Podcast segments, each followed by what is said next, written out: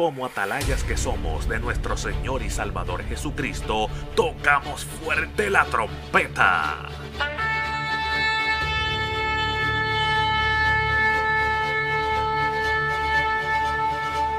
Con mensajes de alerta, somos Aplastado Podcast.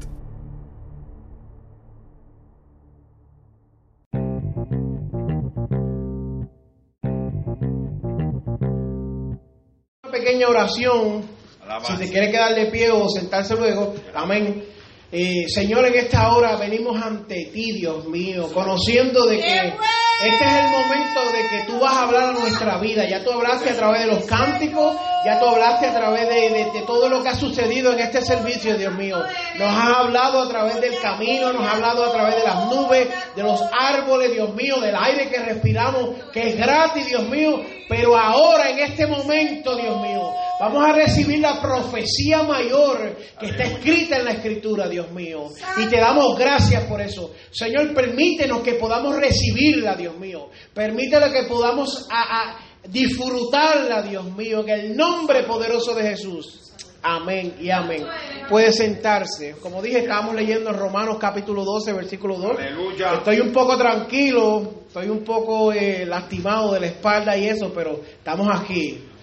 El diablo lo que quiere es que tú no te muevas. Pero si tú te puedes mover, ya tú estás haciéndole la guerra. Amén. Vamos a estar hablando bajo el tema No te conformes a este mundo. Aleluya. Mire, eh, yo vengo de bien lejos. Y yo no vengo aquí a tirarle al cristianismo, ni vengo a atacarle ningún sistema religioso. Dios no me llamó a eso. Eh, eso es perder el tiempo cuando uno hace eso. Pero sí Dios me llamó a hablar la verdad.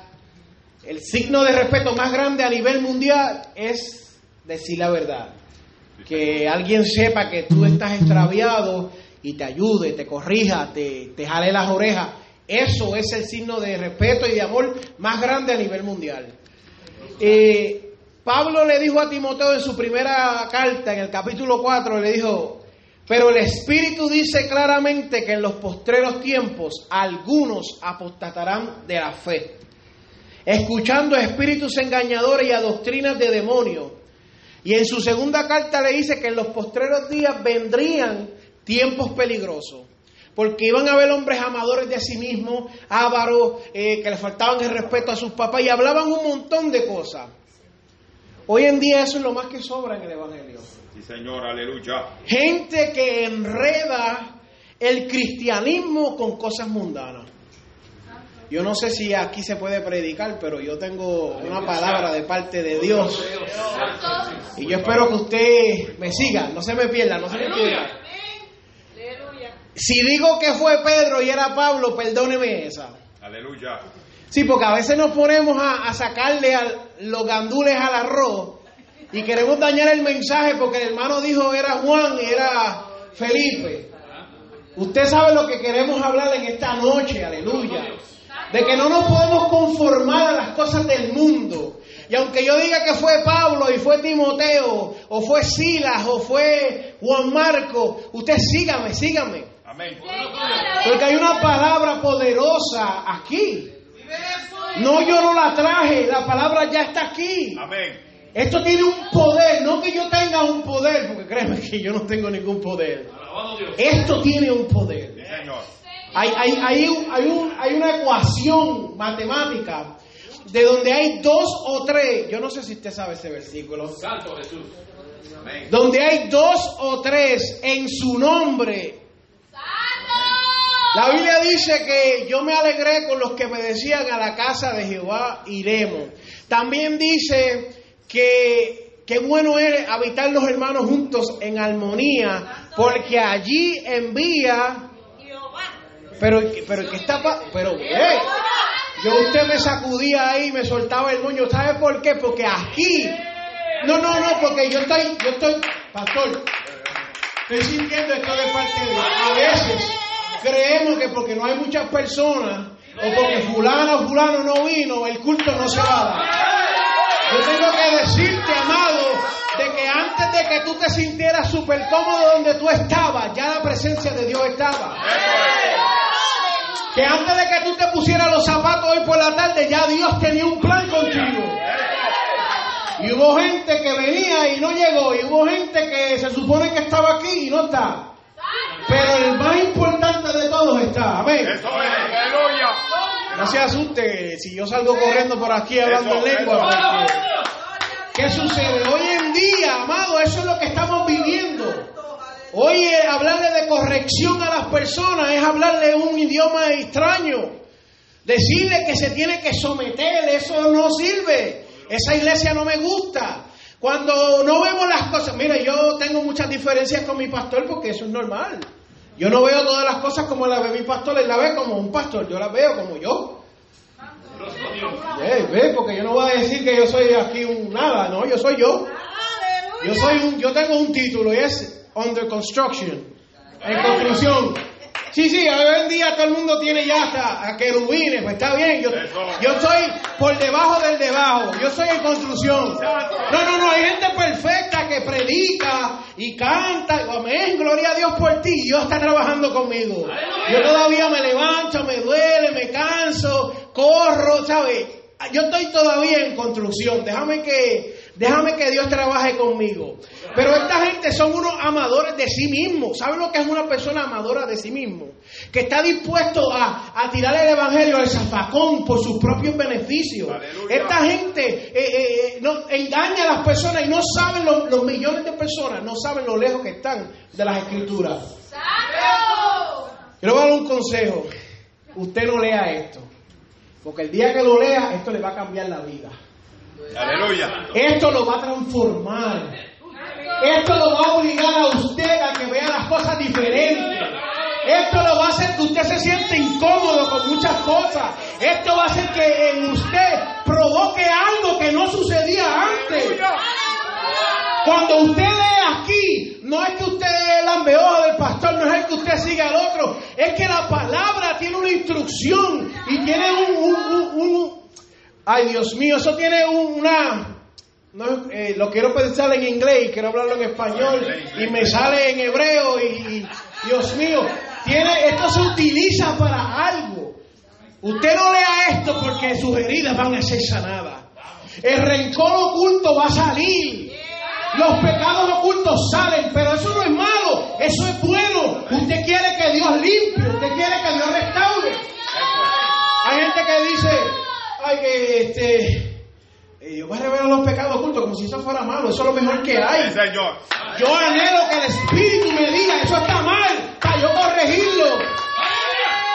Hay gente que, que se cree otras cosas porque no interpreta la escritura como es. Tiene su propia interpretación, tan conforme a este mundo. Cristianos sin el compás moral que antes existía. Aleluya. Hoy en día tenemos gente cristiana tomando decisiones como si no fueran cristianas. Tomando decisiones en la carne. Y déjame explicarle algo, amada iglesia. En este mundo hay cosas que usted tiene que comprometer. Eso está bien. Y usted comprometa hasta donde usted pueda como cristiano. Y donde no pueda comprometer más, usted ponga la emergencia, plántese como un árbol y no comprometa. Y si el mundo le dice, muévete, y tú tienes que mirarlo a la cara y decirle, no, muévete tú. Eso hay mucha gente que no sabe de eso. Mucha gente que es como el cuento de los tres puerquitos y cuando el lobo sopla, pues bailan al son que le toquen, aleluya. Aleluya. Si sopla para acá, se mueven para acá, si para acá. ¿Y cómo tú estás? Bueno, como Dios quiere, como el diablo me tiene como pandereta. Pues seguro porque tú no tienes principio. Esto no se trata, hay una parte que hace el Espíritu Santo, déjame decirte. Pero hay una parte que haces tú y yo. El corito dice, Jacob luchó con el ángel. No, no fue que el ángel luchó solo y Jacob esperaba su bendición. Jacob tuvo que poner una parte. Jacob tuvo que agarrarse del ángel. ¿Él tenía poder para hacer algo? Claro que no. Pero se agarró del ángel al punto que el ángel dijo, Dios, suéltame que ya rayé el alba. Y él le dijo, yo no te voy a soltar. Y hay cristianos que y se caen y se, eh, se mueven. Mira, hermano, tenga una, ¿sabe? Plántese como, como una palmera, aleluya. Aleluya. Mucha gente que te dice, mira, mira, agarra esto con pinza. El mundo necesita de Dios. No, amado, el mundo no necesita de Dios, la iglesia necesita de Dios. Sí, Señor. La iglesia es la que necesita el poder de Dios. Porque si la iglesia recibe el poder de Dios, ¿sabe lo que pasa? El mundo es impactado. Usted está diciendo que le va a poner una batería triple A a, una, a una cosa que necesita una batería de 12 voltios. No cabe, no funciona. El mundo y Dios no conectan. ¿Qué necesita Dios? La iglesia en el medio. No, el mundo necesita de Dios. No, la iglesia es la que necesita de Dios. ¿Qué sucede? Con esto del COVID-19, yo conozco gente que ha orado y se han sanado. Pero ¿quién hizo eso? La iglesia. Con la manifestación esta de Black Lives Matter, con todas estas protestas, hubo uno que me impactó, que fue un pastor, y en medio de la protesta fue allí a poner paz y tranquilidad. Intervino y dijo, no, aquí está la iglesia de Dios. Y aquí no van a haber masacres, aquí no va a haber nada de eso. Y oró y se metió al cuartel de policía y oró con los policías. Y cuando los policías salieron, se arrodillaron. Y no hubo guerra, no hubo pelea. ¿Saben por qué? Porque había una iglesia que tenía el poder de Dios. Esos pastores de esa área se unieron, oraron, intervinieron. Eso sucede cuando la iglesia es la que interviene. Porque el mundo necesita de Dios. Y creemos que queremos que, que Jay-Z, Beyoncé, que Bad Bunny, queremos que toda esa gente se convierta para traerle popularidad al nombre de Cristo sin entender que la Escritura dice que Él tiene un nombre que es sobre todo nombre y que ante Él toda rodilla se doblará. No, yo quiero entonces que, quiero que el cristianismo se haga popular con bastones. No, amado, tenemos uno que es más poderoso y está con nosotros. Hay una crisis de hambre a nivel mundial. ¿Sabe lo que está haciendo la iglesia? La iglesia está proveyendo comida al necesitado. La iglesia está dándole compras y, cosas que ellos necesitan, ¿verdad? Para, para ayudarlos en ese momento tan difícil, aleluya. Mire, y una cosa es ministrarle al necesitado y otra es tener intimidad con el mundo. Una cosa no es la otra, ¿ok? Una cosa es que usted ayude al necesitado y le diga al mundo, aquí hay una iglesia, aquí hay luz en medio de las tinieblas. Y otra cosa es que usted traiga y haga otras cosas que no son las que Dios quiere. ¿Sabe por qué? Porque yo he entrado a unas iglesias últimamente, amado, que no se siente presencia. Gloria a Dios. Porque cuando se pierde la visión, hay que rellenarlo con cosas. Entonces, ya no hay presencia. Los hermanos no quieren orar.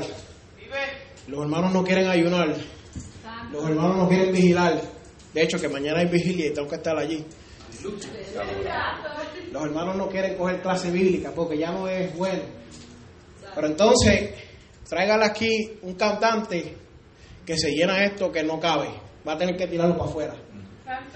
Traiga aquí a, a fulano de tal y usted va a ver cómo se pone la gente. Entonces tenemos que cambiar lo que es la presencia de Dios por, por cosas pasajeras. Vas a traer un cantante que no le importa la alma, porque es así. Es así. Viene, canta, ni ora, ni se prepara, no tiene el corazón de que las almas se salven. Y va allí, hace lo que le da la gana, se va y eso es un trabajo más. Viene aquí, hace, me voy y ya, no me importa. No ora, no, no preocupa por, por el interés real. El pastor me conoce a mí hace desde casi 10 años, ¿verdad? De hace 10 años llevo dando cantazos por ahí. Sí, tengo, tengo una foto con el que era pastor de él, con el hermano Pimentel. Tengo una foto con él. Y de aquel año para acá vengo boxeando con la vida, dándole poco a poco. Aquel tiempo era soltero y ahí soy casado, tengo hijos, tengo mi propia casa, gracias a Dios, mis propias cosas. hay gente que no tiene eso.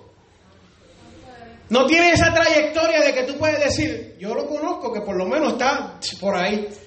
Hay gente que aparece y eso es, mira, apareció eh, ya se desapareció otra vez. Son magos. Sí, es así.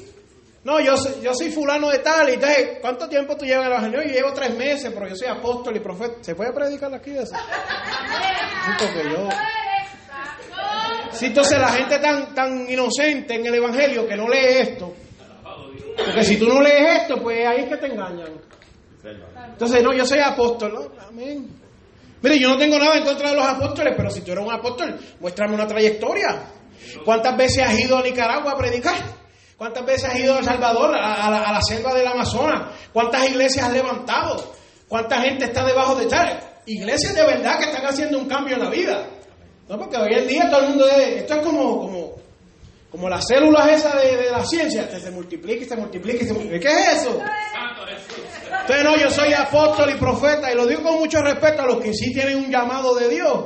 Entonces ellos siguen multiplicando, si tengo un kiosco allí con tres hermanos, dos hermanos, un hermano. Hermano, ¿cuántos hay en la iglesia? Cuatro, yo, mi esposa y mis dos hijos.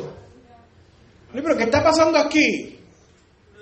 De, a los tres meses ya yo tengo llamado pastoral, ya yo tengo llamado evangelista, ya yo tengo llamado de todo. Tienen, tiene que tener llamado, primero, de ser salvo. Después, de ayudar en la iglesia. Porque todo el mundo quiere salir y... Ay, Dios mío, yo me voy. Yo no voy a predicar. No voy a predicar. Todo el mundo quiere salir y coger la barquilla y predicar, pero no quiere... Mira, hermana, yo le digo esto porque yo lo sé. Vamos a salir a las calles a repartir tratados. Ay, yo no quiero hacerle eso. Mira, hermano, vamos a, vamos, a, vamos a meternos donde está la necesidad de verdad. Tú tienes llamado pastoral. Vamos a buscar las almas. Tienes llamado evangelista. Vamos a buscar las almas. Tienes un apostolado. Pues usa ese apostolado y vamos a meternos a, a buscar las almas. Eres profeta de Dios. Dios te revela. Ah, pues que te revele dónde es que están las almas para buscarlas. Pues cuando tú ves, son gente que entretienen el evangelio a cosas mundanas. Y como el mundo, tú, si tú no tienes título, no sirve, pues la iglesia es igual para ellos. Pero no saben que Jesús dijo que aquí es más importante ser siervo que, que lo demás. Jesús le dijo a sus discípulos, en método de enseñanza, yo les vine a servir a ustedes. Yo no vine a ser servido. Y ese era el legado que él estaba pasando a ellos. Yo vengo a servir y esto quiero que la iglesia haga, servir. Y la gente en una parte se confundieron y dijeron, no, yo quiero que me sirvan. Yo vine a ser servido. Sí, no, yo, yo tengo que tener y que me den. No, amado, eso no es así. Tienen una gran confusión y no saben que la amistad con el mundo es enemistad contra Dios. Señor. Cualquiera que, se, que quiera ser amigo del mundo, pues la Biblia dice que se constituye enemigo de Dios. Santiago 4:4. También dice, no te conformes. ¿Sabes lo que es conformar? Que te dan forma, que, que, que te resignas, que aceptas algo sin protestar. Primera de Pedro 1.14 dice, como hijos obedientes, no os conforméis a los deseos que antes tenía en vuestra ignorancia. Aleluya. Tenías unos deseos antes, tenías un sentimiento antes, deseabas hacer, ya no lo hagas. No te conformes a lo que este mundo da. ¿Qué es este mundo, este siglo? Este es el tiempo en el que vivimos, esta era, este, el siglo XXI, el 2020-20. ¿Sabes qué? Que el Dios de este mundo cegó a la gente, el entendimiento se lo quitó. Eso te lo dice 2 Corintios 4.4. Dice que el Dios de este mundo, hay otro Dios. No, la Biblia lo registra, el diablo es. Ese diablo que está por ahí eh, eh, provocando que la gente se revuelque a veces, es el que ciega a la gente ignorante. Gente que esto no lo sabe. Yo he ido a casa de gente, y no digo esto en forma de burla, pero, pero es algo que uno se queda con la boca abierta. Mano, vaya ahora a la casa y va a la casa y tiene el Salmo 91. Bueno, pero ahí usted tiene la, la piedra del destino. Ay, todo el poder mágico en el mundo está ahí. No, venga a orar. Pero no es que eso es malo. No es que está malo que tenga la Biblia. Pero ellos creen que eso es como un amuleto.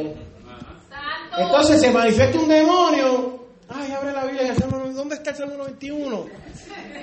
No, amado. Ahorita vamos a hablar de algo más profundo de eso. Pero eso no es, amado.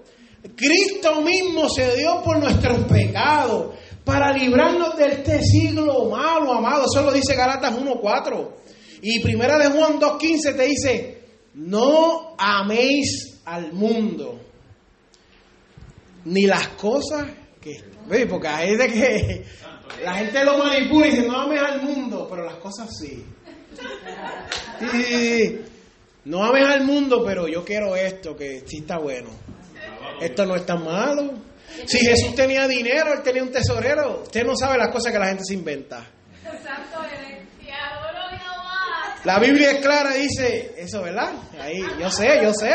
Usted entendió, no tengo ni que profundizar porque yo sé que usted entendió. ¿Entendieron? Hay gente que es así. Porque todo lo que hay en el mundo, los deseos de la carne, los deseos de los ojos y la vanagloria de la vida, no proviene del Padre, sino del mundo. Y el mundo pasa y sus deseos. Pero el que hace la voluntad de Dios, ¿qué le pasa? Permanece para siempre. Mire, es importante entender esto. ¿Sabe por qué? Porque la iglesia está muy cómoda. Y perdóneme, no hay otra manera más bonita de decirlo. Estamos en una comodidad que yo creo que hasta en cierta manera a veces se ha transformado en pereza. Aleluya. Y como no tenemos que sufrir, como sufren en otros lugares, como esto no nos cuesta.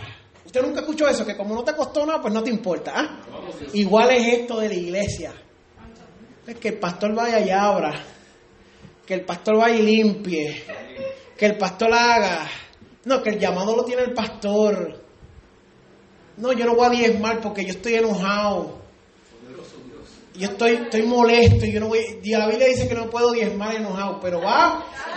Sí, pero va y gasta todos los chavos en porquería y después cuando chequea el saco y ve que está roto y no tiene nada, ay, que la iglesia me ayude, pastor. Pastor, venga acá. O sea, yo estoy predicando cosas que pasan allá, yo. Yo no sé qué está pasando, pero por allá eso pasa. La gente pega, ¿no? Que, ay, Dios mío, pastor, a ver si nos ayuda una comprita. Bueno, pero usted no estaba en el mall ayer gastando chavo. Sí. Tú puedes ir al mall a gastar dinero, pero no puedes sacar de tu propia inteligencia algo que es normal y comprar comida, ¿sabes? Como que mm, no, no machea. Entonces también quiere venir a quejarte y a protestar que el pastor se le da un trapo de salario, porque tampoco aquí ningún pastor que yo conozco que tiene llamado de Dios coge un salario bueno. Si tú eres llamado de Dios, ¿tú sabes cómo tú eres llamado de Dios? Cuando lo que recibes son chucherías. Yo no sé, pastor, yo estoy dando lo que Dios me da. Yo no sé lo que usted reciba. Yo no tengo conocimiento de eso. Yo estoy hablando de lo que yo conozco. Pasan años y los pastores no reciben aumento, alaba. Yo vi los otros días que le hicieron el día del pastor, ¿verdad? Ay, santos, está bueno. Está bueno. Usted ama a su pastor. Y esto no se trata de, de, de, de, yo venirle a darle el ojo al pastor, pero es que hay recompensa en eso. Hay recompensa. Mira, yo tenía un problema con lo que era el sometimiento. Porque llegó un momento que, ¿sabes? Yo me inflé.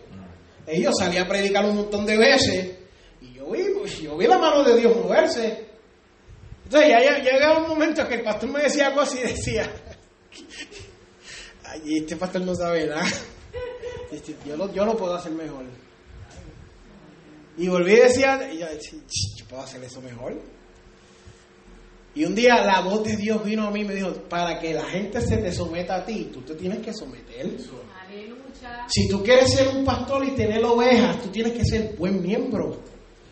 Entonces eso como que me chocó, porque yo entonces cambié la mentalidad. Ahora pues yo tengo diferencias porque claro está, somos dos mentes diferentes. Y, y hay puntos y cosas porque él la ve desde su punto de vista, como anciano, como pastor y eso, y yo la veo desde mi punto de vista. Y hay cosas que tienen mucho sentido y hay cosas pues que tal vez, como digo yo, la traducción pues no, vamos a decir que vamos a salir, pastor, pues vamos a salir, pues él está pensando en que hay que llevar la guagua, hay que llevarlo esto. No, pastor, vamos a hacer esto de esta manera. Ok, ¿sabe? Yo creo mucho en el diálogo del miembro y el pastor. Este, antes de que usted se vaya por ahí a despellejar al pastor, siéntese en la cara en la oficina y despellejelo ahí. Despellejelo ahí. Y dígaselo en la cara, pastor. Esto es lo que yo siento. Pastor, di que eso está mal. Yo estoy seguro, yo voy a hablar por el pastor, yo estoy seguro que él no se va a enojar si usted se lo dice a él. Pastor, venga acá que tengo que hablar con usted. Aunque lo lleve toda la semana a la oficina, dígaselo. Pastor, porque una persona, pastor, que te habla y te dice eso, es una persona que le importa. Una persona que te quiere ver bien. Una persona que se, se toma el tiempo para hablar contigo. Es que te le interesa. Está invirtiendo tiempo en ti. Eso no lo va a hacer un mundano. Eso, mire cómo yo veo las cosas. Eso lo va a promover el diablo. El diablo no va a promover eso. ¿Eso viene de la carne? No, eso no es, eso, eso no es obra de la carne. ¿Eso es de Dios? Pues claro. Mire qué fácil. Las cosas se arreglan hablando, tomando comunicación. ¿Por qué? Porque si no, estás amando al mundo y las cosas del mundo. Y la Biblia dice que tienes que ser transformado, renovado, tienes que hacer que las cosas cambien. Hay veces que usted va a decirle, pastor, esa puerta hay que pintarla porque está fea, pero no venga a decirle eso nada más, traiga la pintura también y la brocha. Pastor, esto hay que pintarlo, pero... Y píntela, lo voy a pintar. ¿Y cuándo lo hago? Yo entendí eso, ese es el secreto, amado. Yo a mi pastor y yo no le llevo, eh, pastor, que yo tuve un sueño. No, no, no, no. Termine el sueño completo y la visión, escríbala. Busque los pros y los contras y lléveselo. Porque eso de estar teniendo sueños y visiones, está muy bonito y todo, pero eso no es práctico. ¿Ok? Cuando usted venga donde el pastor y diga, pastor, tengo una visión. Ajá, ¿cuál es? Evangelizar. Ajá, ¿qué más? Para salir. Y vamos a necesitar agua, y vamos a necesitar Biblia, y vamos a necesitar tratado, y vamos a necesitar esto. Ahora es una visión de Dios, sí. Pero hay gente que se para, no, yo tuve una visión y yo le dije al pastor que yo quería ir a evangelizar y nunca me dijo nada. Pues claro, si usted tampoco tenía nada. Se sentía de parte de Dios algo. Déjese de estar sintiendo tanto de parte de Dios y pudiste hacer una palabra. Porque las iglesias pentecostales están como están, por tanto están sintiendo. Entonces cuando comen y están llenos, sienten la gloria de Dios. Pero cuando no han comido y vienen del trabajo para acá, ay, este pastor, ahí sintiendo otra cosa. Eh, Dios me habla hoy de una manera y Dios mañana me dice que esto es otro. No, eso no es Dios. Eso eres tú. Eso no es Dios. Eso no es Dios. Todavía estamos aquí. Ya estoy terminando. Ya estoy terminando, amado. No se asuste. Y usted sabe que, amado, mire, es, es triste, es triste. Este, esto yo lo siento de Dios, yo le voy a decir, mire, hace poco eh, mi esposa estaba embarazada y ella perdió el bebé, pero esa noche que ella perdió el bebé, este, Dios me llevó a un sitio y había un pastor. Al punto yo creo que el pastor se iba a suicidar. El pastor empezó a hablar conmigo y era tan, tan intensa la emoción que él sentía que empezó a llorar, pero se le veía en los ojos la angustia que tenía. Y él pega allí a llorar, a decirme cómo la iglesia lo trataba. Yo conozco que el hombre es bastante bueno. yo no sé, allá puede haber que hay un lado oscuro, pero yo lo conozco y es bastante buena persona. Un hombre que ama las almas, un hombre que se da a Dios. Y está llorando ahí. El hijo eh, se le metió un demonio, porque eso no hay más ninguna otra explicación. Y le cogió, cogió a la esposa, de el hijo le dio a su mamá. Y él tuvo que meterse. Tuvo que meterse llamar a la policía y que arrestaran a su propio hijo. Me dice, yo no tengo con quién hablar. Y yo le digo esto a la iglesia. Me crucifican. Pero con una angustia. Una angustia, amado hermano. Llorando de cómo la gente lo trataba. Las cosas que le hacían sentir a él como pastor. Y me decía, yo no puedo más. Y yo, pues, presentado que soy al fin, y yo, pues, me meto ahí, le doy un abrazo, empiezo a orar por él, empiezo a dar consejos. Yo no, yo no soy consejero pastoral, pero ese día me, me tomé el atrevimiento, no, estate tranquilo, Dios, está contigo. Salí de ahí, él salió contento, recibió nuevas fuerzas, danzamos, hablamos en lengua, tuvimos que ir a la emergencia, hasta el otro día, nos dieron la noticia. Y a mí se me rompió el corazón porque yo, en cierta manera, en mi oración, yo, mi Dios es bien real. Hay gente que tiene a Dios de embuste o como un amuleto, ¿sabes? No yo. Yo me puse a hablar con Dios y le dije, Señor, si yo estaba, ¿entiendes? Entonces, eso, ¿por qué le traigo esto? Porque hay una realidad, amado. Lo que se está metiendo en la iglesia está arrastrando montones de pastores. Y no se crea que sea un pastor que predica la Biblia es fácil porque no lo es. Eso cuesta, eso duele. Porque yo estoy 100% seguro que han venido hermanos y cuando oyen la palabra y salen de su ignorancia, dicen, no, que me voy de aquí. Ese pastor predica muy duro. Esa palabra es muy fuerte para mí. Y se van. Pero estoy seguro que si saca la Biblia a un lado y empieza a predicar Daniel Javif, que tú tienes un potencial en ti, dama de Dios, mujer empoderada, mujer que no estás para que te sometas a tu esposo. Tú tienes un don de Dios, tienes un llamado. En ti hay un ministerio poderoso, aunque sean embuste. Entonces la iglesia se te llena, pastor. Abarrotan. La gente te trae cheques, dinero. Eh, pastor, ese es mi pastor, ese yo lo amo. Ese es mío. Donde quiera que te ven, pastor, te van a saludar. Pero cuando uno predica la palabra, porque si fuera que uno predica algo de uno, pero cuando es la palabra, como eso duele, eso raspa, ninguna medicina es buena. Cuando esa, cuando esa medicina, cuando ese yodo toca la llaga, cuando ese alcohol cae, ay Dios mío, que quema. Ay, esa palabra me picó. Ah, pues gloria a Dios. Estás vivo y Dios te ama. Y gózate. El próximo domingo ven que hay más. ven preparado que hay más. No, pero entonces cuando no, no, pues que no, ¿sabes? No me gusta. Yo le hablaba a gente, lo he invitado a mi iglesia, mi pastor Chacho, ese le dicen Thor. Eso tiene un marrón allí, muchacho, que eso es. Él dice que él conoce un pastor que le decían Toñito Marrón. Y que él quiere que le digan así también. Porque él predica, amado, que eso este, te arranca el pellejo. Y cuando baja, si lo alabas te goza. Cuando baja ese, oh Dios mío, te, te pica, te duele. y tú como que, ay, yo creía que ya yo estaba bien y no todavía. Y lo he visto en mi iglesia, lo he visto, conozco pastores así, lo sufren. Cuando uno se pone a inventarse eh, eh, cuentos de hadas, la gente te sigue, te sigue. Pero como tú predicas la palabra, eh, miren más, le voy a decir más, ser predicado en estos días es un problema. Porque todos ustedes allá saben más que yo. Si yo digo un disparate aquí, usted lo va a coger a las millas. A las millas. Pero le apuesto 100% que usted sale, nosotros no apostamos, pero usted sale del, culto. Usted sale del culto y no se recuerda ni del tema. Es más, yo le voy más, que ahora mismo no se acuerda del tema. Ok, por lo menos hay una. ¿Entiende? Entonces, cuando usted mira a verlo, usted dice, esto no a veces que yo me he visto al Señor le digo, Señor, dame, retírame ya de predicar porque esto está fuerte.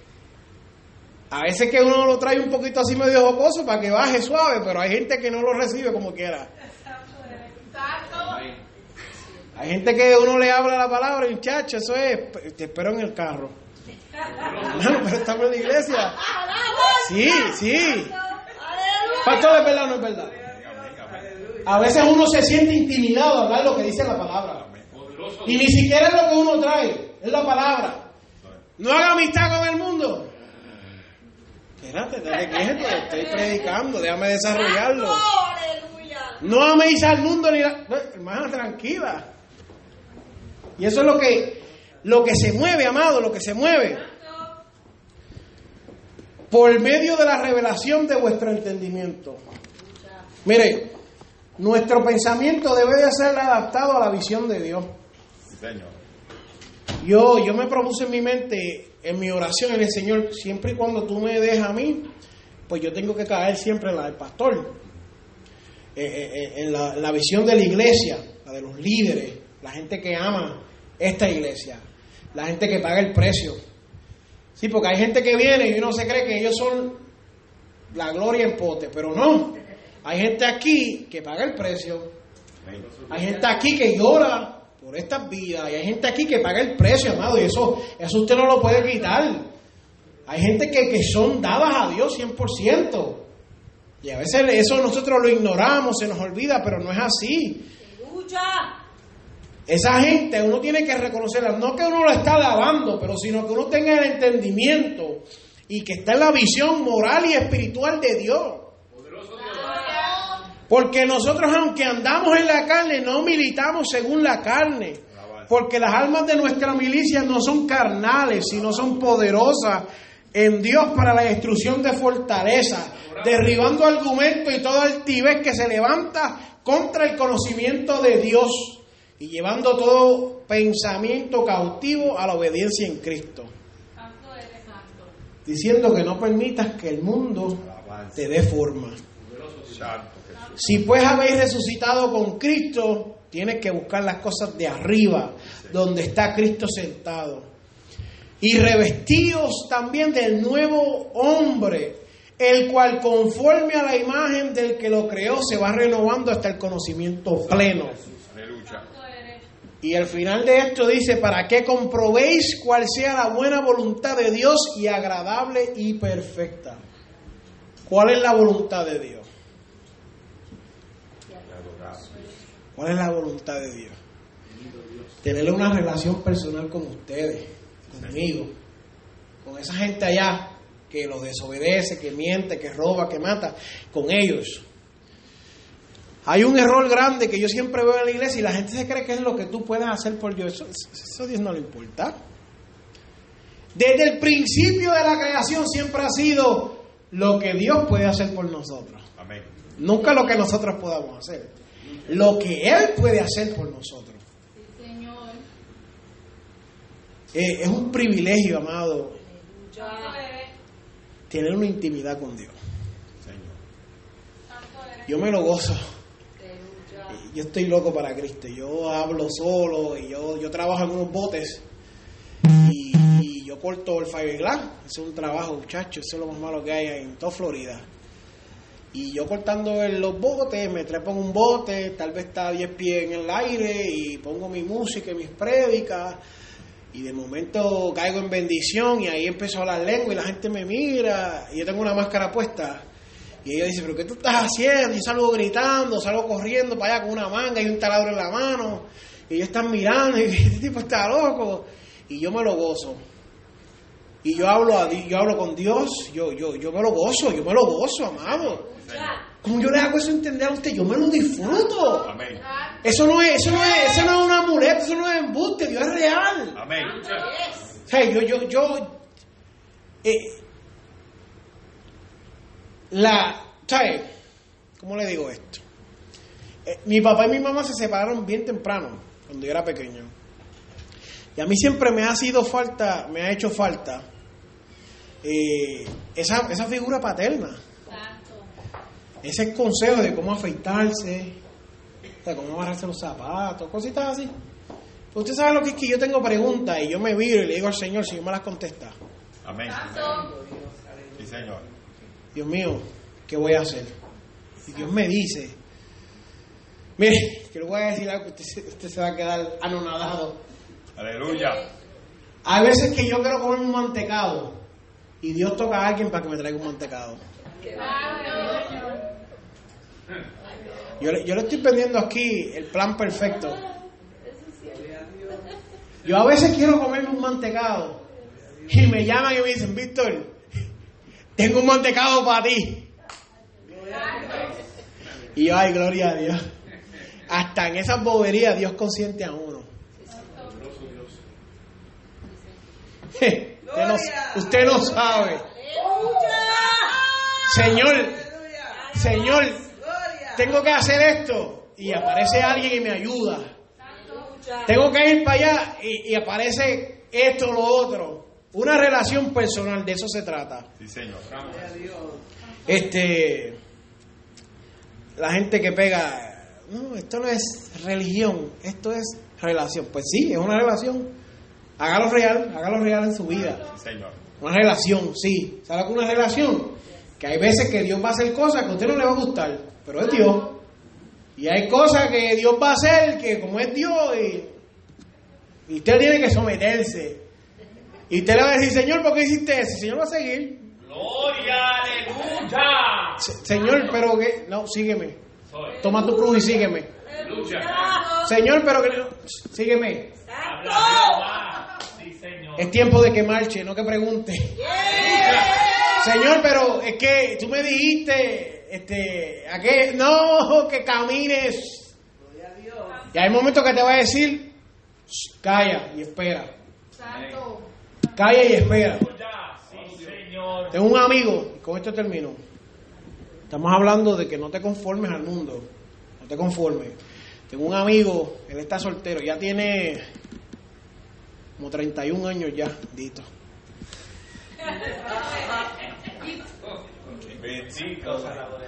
Entonces me dice, varón, ora por mí. No te preocupes, William, que lo tuyo llega. me dice, varón, ora por mí. Está desesperado. Eh, sufre él, sufre. Porque como él está solo, pues no tiene con quién hablar. Y yo imagino que eso es la, la manera más principal. Y de verdad, de verdad, yo me imagino que es que él está aburrido y quiere alguien con quien hablar. Pero me da tanta tristeza porque yo le digo, varón, él, él no es cristiano. Aleluya, es que si no te lo gozas, amado, él no es muy fiel que digamos las cosas de Dios. Y yo me paso diciéndole, si no vas a la iglesia no vas a encontrar la sierva, porque en el mundo no la vas a encontrar. Él está anhelando una relación. Pero qué bonito es tener una vida llena del Espíritu. Sí, Señor. Yo tengo a mi esposa y la amo. Y amo a mis hijos. Pero la relación con Dios, eso es, eso, eso es diferente. Eso, eso, eso sí me llena. Eh, eh, la relación con Dios es una relación de que yo tengo que llorar como un hombre y me tiro de rodillas y yo siento que Dios está conmigo ahí.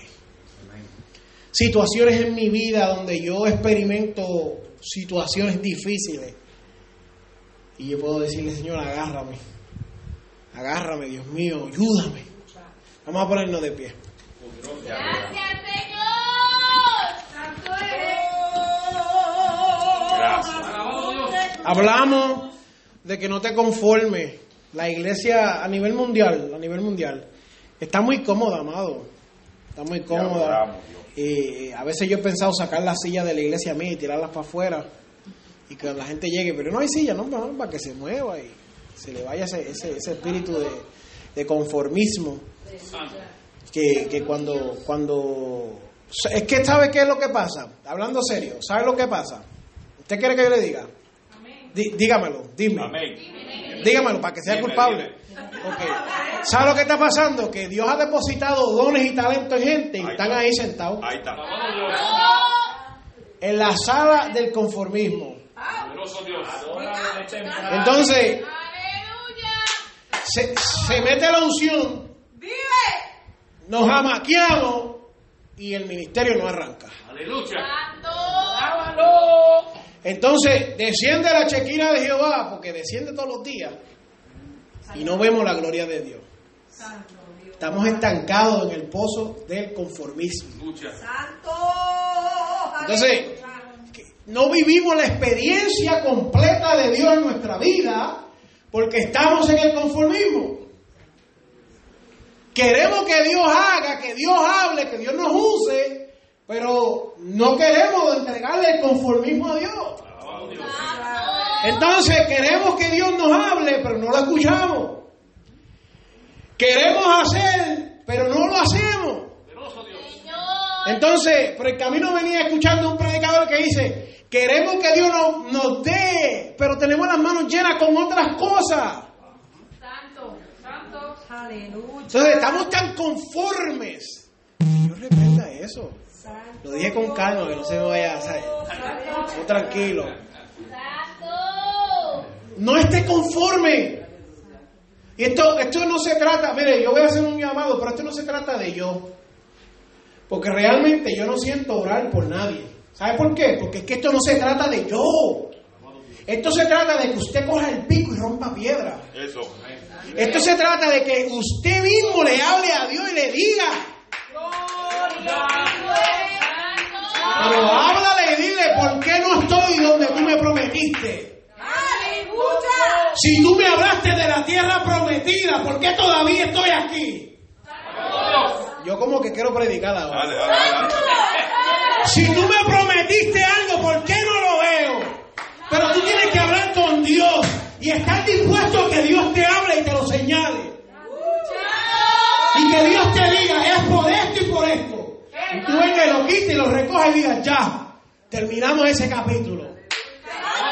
Pero como estamos tan conformes, yo prefiero vivir una vida cristiana mediocre, Alabado. donde yo tomo parte si me la dan. ¿Estamos bien? Yo, yo canto si me dan parte. Yo predico si el pastor me pone. Yo, no, no, no, pero es que usted tiene que provocar que Dios haga algo en su vida. Cuando los israelitas llegaron ante las murallas de Jericó, ellos no acamparon allí y dijeron, este va a ser nuestra nueva casa. Ellos empezaron a marchar. Y cogieron las trompetas y las limpiaron. Y cogieron todos aquellos instrumentos y los limpiaron y los brillaron. Y empezaron a marchar. Y provocaron que Dios hiciera algo. Pero no, vamos a hacerle llamado, vamos a hacerle llamado.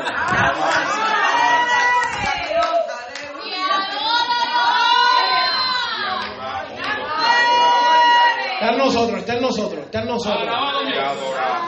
Voy a hacer un llamado y yo voy a hacer algo bien loco, algo que Dios me está, me está dejando sentir ahora mismo. Usted pase adelante si tiene algo que no ha recibido y el pastor va a orar por usted. Y el pastor, póngale las manos encima y únjalos también. Porque hay ministerios que están ahí y hoy tienen que salir de ahí. Pero yo necesito una iglesia que esté de acuerdo conmigo. Porque la Biblia dice que si dos se pusieran de acuerdo, Él lo hará. ¿Verdad que sí? Sí, Señor. ¿Es cierto o no es cierto, iglesia? Amén. Pues si eso dice la Escritura, pastor, vamos a empezar a orar por ella. Alabado Dios. Amén, amén. Te adoramos, Dios. Te adoramos, te adoramos, te adoramos. Alabanza al que vive, al que reina. Alabado sea tu nombre, te adoramos, Señor. Adora, adora. Adora aunque sea de embuste, pero adora. Calienta los motores. Alabanza, alabanza, alabanza. Te adoramos, Señor Jesús, te adoramos. Te adoramos, Señor amado. Alabanza. Este programa fue presentado por Aplastado Podcast, porque como atalayas que somos de nuestro Señor y Salvador Jesucristo, tocamos fuerte la trompeta. Con mensajes de alerta y sin ningún temor, porque si Dios con nosotros, ¿quién contra nosotros?